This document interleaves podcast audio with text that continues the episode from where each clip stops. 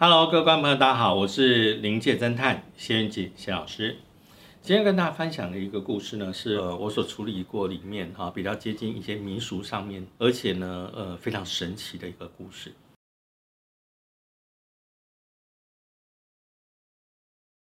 大家如果有印象中哈，这个军事馆曾经收藏过一把军刀，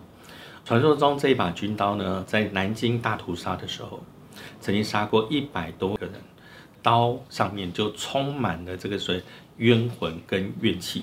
依照这个民间的说法头，后续持有这把刀的人，往往会受到刀上的冤魂跟怨气，那么产生影响。古代那么希望在铸剑的时候能够为剑呢注入这个灵性，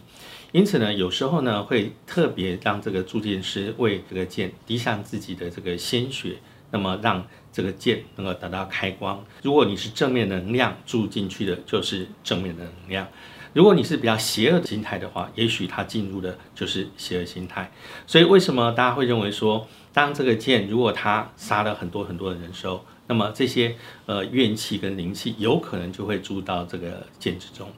那么在中国历史上很有名的干将莫邪，传说中，那么铸剑师的太太为了要让这个剑能够铸成。甚至头颅进到这个炉中，让这个剑能够冶炼，那么成为名剑。因此，在这个传说中，可以从很多的这些痕迹上，都可以看出类似啊这种灵气，那么缠绕在这个剑上的一个说法。这把刀后来在军事馆里头保护跟展览，很多人都因为这把刀，那么专程来看它。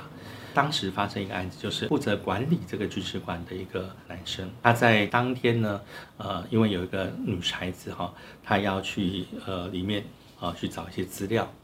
但这个男生就突然间不知道为什么，然后就听说了他可能受到一些这个所谓的可能影响，然后呢有一点点自己不太清楚自己做了什么事情，犯罪的人一定是在为自己开脱，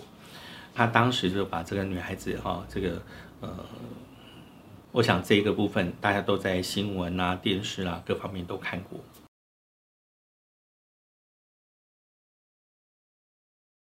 那么后续的地方呢，就是你也知道，在这种情况下，一定会有很多的这个记者、媒体，那么去做采访。当然，有一些都会提出一些大家觉得嗯不应该提出来的问题。那当然，他的家人也不例外。当时有一个大媒体的一个这个记者，到他家去。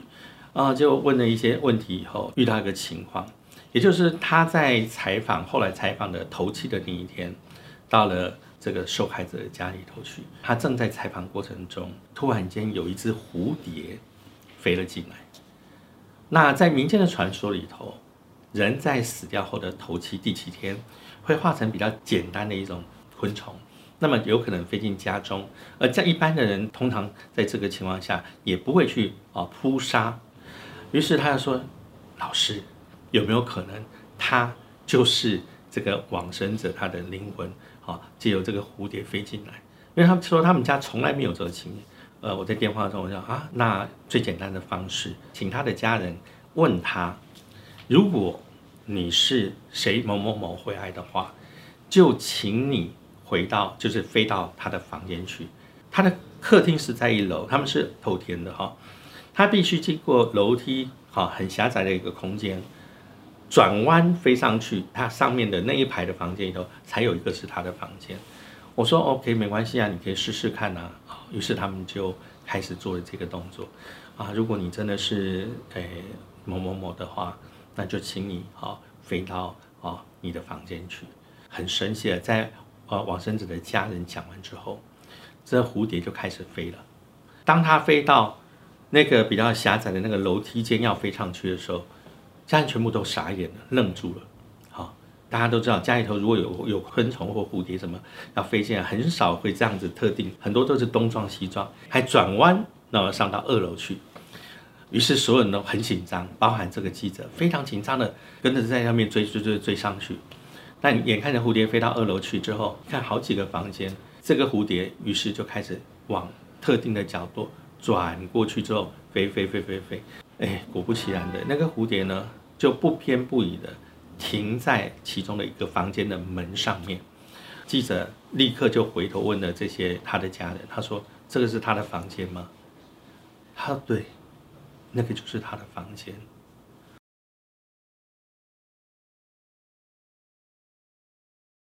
我想他是要跟家人道别好那回来最后回来看一看好看上这一眼。那他也许是一个很哀伤的故事，啊，也许他跟民间里头的一些说法上面，啊，有很多很多符合的地方。也许用比较科学角度去讲，它也许几千万分之一，啊，的可能性。不过这个案子就真实的在我们的眼前，啊，在身边发生了。在民间信仰上面有很多，呃，跟灵学相关的事情，大家也许不一定亲眼看到，但是在你身边周遭，也许是你的亲人，也许是你的呃朋友们，都有可能真实的在我们的身边上面。观众朋友，请进行锁定我们的呃临界侦探，我们会再跟大家分享我们的啊好故事。